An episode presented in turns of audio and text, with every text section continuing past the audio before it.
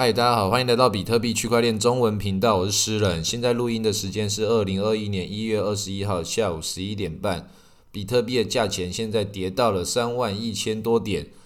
那虽然今天早上录了两集，直接告诉大家说为什么有人会在牛市赔钱的这种很有趣的故事，然后再讲如何在这个市场中一个最简单的方式可以赚到钱，就是前面录了这两集。那今天第三集并不是要讲说刚好录了那两集之后马上暴跌到三万一千多点。其实刚刚群组里面也有人在问我说还会再跌吗？那其实我完全没有没有感觉。我想说他是说什么还会再跌吗？然后原来在讲比特币啊。对了，以现在来讲话，确实稍微跌的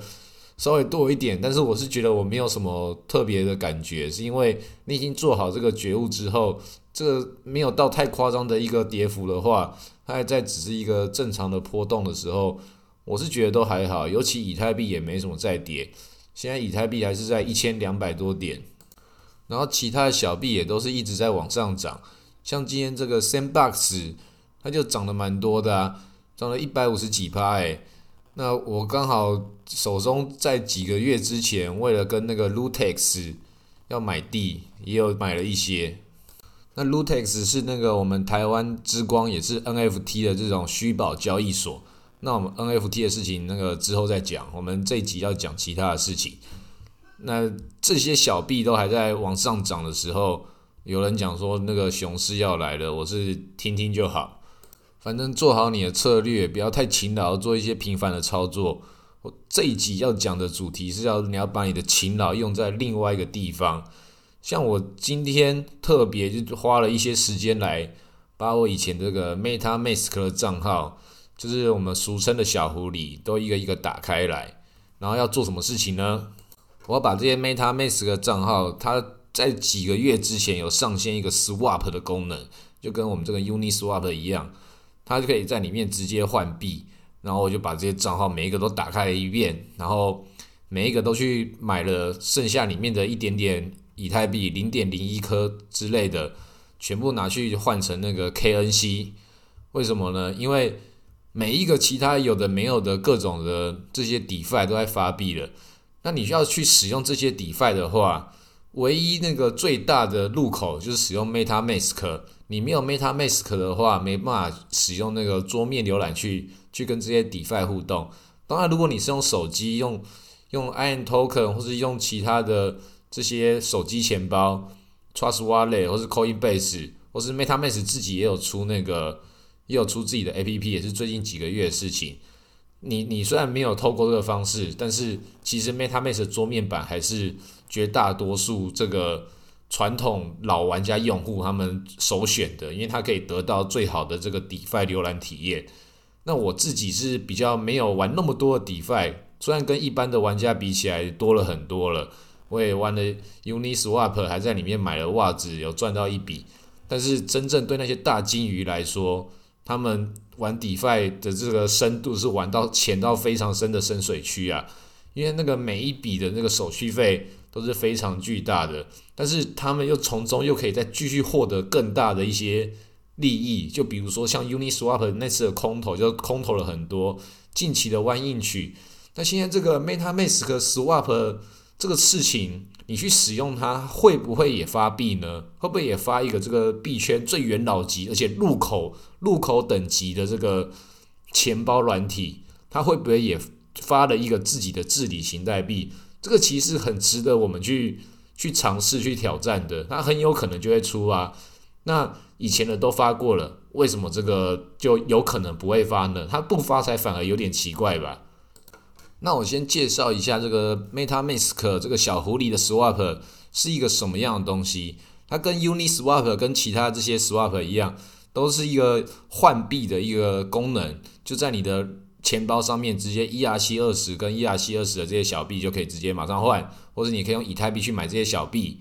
那它上面是使用什么样的交易方式呢？它用了好几个不同的 DeFi 交易所，像是 Uniswap、AirSwap、零差协议。One Inch、Paraswap，还有 Dex 点 AG，那这些我没有每个都认识，我大概有三四个还不太认识。那大家可以去看那个区块先生的那个 YouTube，那个很厉害、很会玩 DeFi 那个史莱哲林法师，他这些全部他都有介绍过。那那个里面你要去如何去使用，你就可以知道。那像上次他就听听他讲过，那个如果你有一两百颗以太币的话，那，你去用那个弯印曲，你就会发现它有多好用的。我就哇，这是大户才讲出来的话。那大家可以去听他如何去使用这些 DeFi。那我自己是没有用那个 DeFi，因为我不是大户。那我们这些中产阶级，我们要如何在里面继续赚到钱呢？我觉得这个 MetaMask 它不可能不会有点动作吧？到底是不是要去里面做 Swap 可以拿到这个币呢？我们就可以来这边预测一下。那我预测当然是觉得时机感觉差不多到了，然后就也偷懒了很久了。其实两三个月前就觉得说啊，它都已经出这个功能的时候，应该要去录一下，但就是懒惰，觉得啊没有那么快啦。那但是我觉得也拖了一段时间了，那趁现在来整理一下自己的钱包的时候，赶快来把这些事情撸一撸。年底这个新年之前有好多事情要做，如果到时候一忙，然后这件事情都来不及的话，然后没有空投的话，这个就不太好意思跟大家出来见人了。都在这里玩那么久了，然后也是自称为这个币圈的那个专门玩钱包的。的那个大大，然后结果这个钱包最简单，该撸的空头没有撸到的话，那也是觉得是有点不好意思。那我跟大家介绍，我觉得它应该不会像，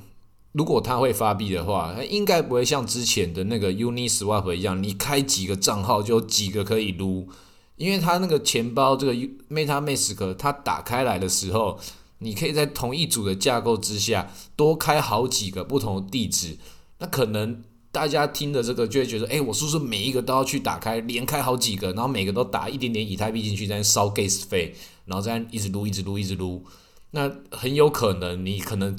都很有可能每个都会拿到，但是也有可能只会拿到一个，因为它是在一个 BIP 四四的这个架构之下，它是一个可以把钱包分好几层，但其实你还是使用同一组的那个助记词去控制它。那我觉得以这种。技术力那么强的官方，他应该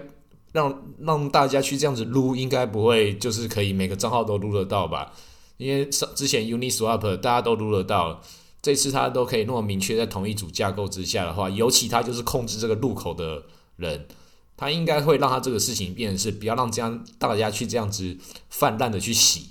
所以他应该会有，就是你要这么做的话，就可能要不得不多用几台电脑。不同的浏览器各开几个钱包，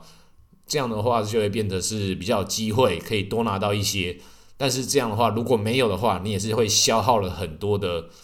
这种你的自己的以太币作为燃料费去支付。那我刚刚自己是把这些今天那个 Sandbox 涨上去的这个以太币，我就把它拿去用这个 MetaMask Swap 去买了一些 KNC。因为今天有另外一个新闻，就是讲 KNC 这个交易所，它要做了那个，也要像 Uniswap、舒淇一样做这些自动做市商的服务。那做这种事情，我觉得它应该就是要涨啦。因为之前前阵子这个 Banko 班科交易所也是去中心化交易所，也做了一个这种这种自动做市商的挖矿。那现在这看起来好像是一种这种。标准的那个标配了，每一个都要做这个事情，好像才可以跟得上这个潮流。确实也真的是，因为他没有这么做的话，他就没办法把交易量留下来。那他们这样子做，到底会不会涨的？然后这 KNC 确实就是刚这么做的时候就涨一根，我一看到那个消息的时候，它就已经涨上去了，就是连涨了十几帕。那个根本就消息跟跟这个涨幅基本上这个相差不到不到五六分钟的时间。所以我也不是买在最低点，那如果很够勤劳的话，最一开始一看到的时候直接买，那那也可以小赚个十五趴。不过这个事情就就没关系，我们就就是没有每一个机会都可以买到最底，也没有把每个人把自己的时时间跟自己心精神绷得这么紧。这个圈子有太多东西要追了。那我今天讲这个 Meta Mask 这个，大家也是思考一下，你要花多少的精神跟多少的时间去。进行这件事情，因为它不一定可以可以挖到，不一定可以得到这个空头，但是它有机会。那你要开几个账号去撸，这也是你自己要去衡量。因为现在以太费、以太币的那个手续费非常的贵。那这里可以讲一个上次 Uniswap 的故事。我一个朋友他说他有另外一个朋友是在那个大陆的一家也是要做 DeFi 的公司工作的，啊，做什么我不知道，只只是在当时就是这样的工程师。那为了要去参考这个 Uniswap 的这个它的智能合约，然后就跟老板申请了一笔费用，弄了几颗以太币在那边撸撸看。然后一撸就撸了什么四百多个账号，然后四百多个账号，然后不诶六百多个账号，对他讲六百多个账号，他老板不知道他撸了这么多账号，他吓死人了，他一大堆的 uni，然后就赶快退休了，然后跟老板说我还有更伟大的梦想要追寻，哇，那个真的是一次一次暴富诶，这真的是传奇人生，然后赚了超多钱之后，当然那非常多钱，但是还是买不起那个那个布加迪那台。一台一亿元的超跑，但是他已经赚了很多钱了。他先买了这个超跑的模型，那超跑模型比想象中的还要便宜一点，那个三十万台币，然后一比七的大小，这个我也觉得也是蛮好笑的。就是一有钱的就想乱买东西这样，然后真的是大家如果有抱有这个发财梦的话，可以来撸撸看啦。但是如果太多人撸的话，他当然也会。也会这个价值就会比较平均分散一点，就可能会降低，然后你也不一定真的是一定录得到，这是大家只是在谣传而已。这个谣传会不会成真呢？大家就可以往下看。那再多介绍这个 MetaMask，就是刚刚讲的，它成为这些不同的这些 DeFi、这些 DApp 的这个入口工具，一次从这些不同的 DeFi 那边得到这个他们的报价，一次来进行跟你这个 Swap 的交易。这个做法非常聪明，根本就是统治了这个在这个区块链世界入口的这个话语霸权。那这家 MetaMask 是从哪里来的呢？它是有一家叫 Consensus 的公司投资的。那，这个 Consensus 是那个其中一个创办人，他是那个以太坊基，同时也是以太坊基金会的创办人，所以是非常大咖的一个一个团体。那这个团体，它其实他们有另外一个。叫 Coron 的这个这个平台，它是之前对那个摩根大通那边反向收购他们这种传统金融的这个区块链服的他们的架构，把它反向收购回来。这个我们在之前前面几集有讲到，应该是那个讲那个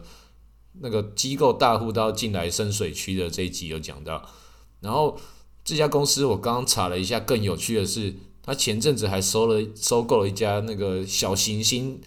那个矿物挖掘公司，我原本以为它是那个名字很酷的公司，就结结果是是真正的是要去飞到太空上去挖掘小行星的矿产的。我觉得诶，这个事情有点超乎我的这个思维范围了。这个到时候再去特别研究一下，因为这个我们区块链里面会想要那个往星际中发展的人，确实也是不少。像那个我们狗狗币的那个伊隆马斯克大大。那 Space X、特斯拉还有狗狗币，都是在他的那个 CEO 的这个掌控之下。当然，这个狗狗币它是开的玩笑话，不过大家也觉得基本上看起来也像是真的了。他也是希望把那个人类的这个科技跟这个星际的这个伟大愿景把它结合在一起。那我知道这一集发布出去之后，然后包包含之前的群组中也会有很多人一直会来询问这个钱包怎么用。然后钱包哪里遇到什么问题？那这个问题我必须要讲，它确实也是现在这个行业中一个还没有被填补好的一个空缺。因为现在其实每一个钱包软体之中，我没有一个是真正满意的，每一个都不知道为什么在某些地方就是有一些些小小的缺陷。像 MetaMask 也是，他去把它你的助记词要重新回复的时候，或是你要去把那个。之前连接过一些 DeFi，把它取消这个断开锁链的时候，断开连接的时候，它那个手机版的它就没有这个功能，这也是一个治安风险在里面。那其他这些 Coinbase 啊，更更过分，它连那个矿工费都没办法去调控它，然后 Trust Wallet 它竟然那个 NFT 有一些竟然不太支援，这些有的没有的都太多了，这些事情。我们就只能期待这些工程师们一件一件的把它调整好，让它慢慢的更符合这些用户的使用习惯，不然都还继续留在我们这些老玩家手中，然后每个人在想着啊如何撸哪一个新的空投，然后他就真的也继续开发，因为使用者就是我们这些人嘛，他就去做出符合我们这些使用者的需求，然后就是一直变成这些俄罗斯套啊，旁门左道的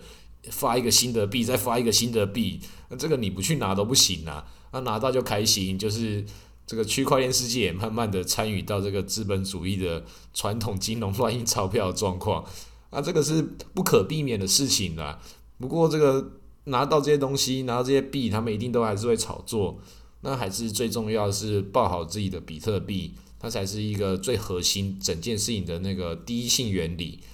那这件事情就先讲到这里，我们来看之后这个 MetaMask 会不会发币？诶，叫什么名字？会不会叫 Fox 还是叫 Meta 还是叫 MetaMask？这个不知道，我们到时候再看它会不会走到这一步，来一起预测看看。好，今天录到这里，谢谢大家。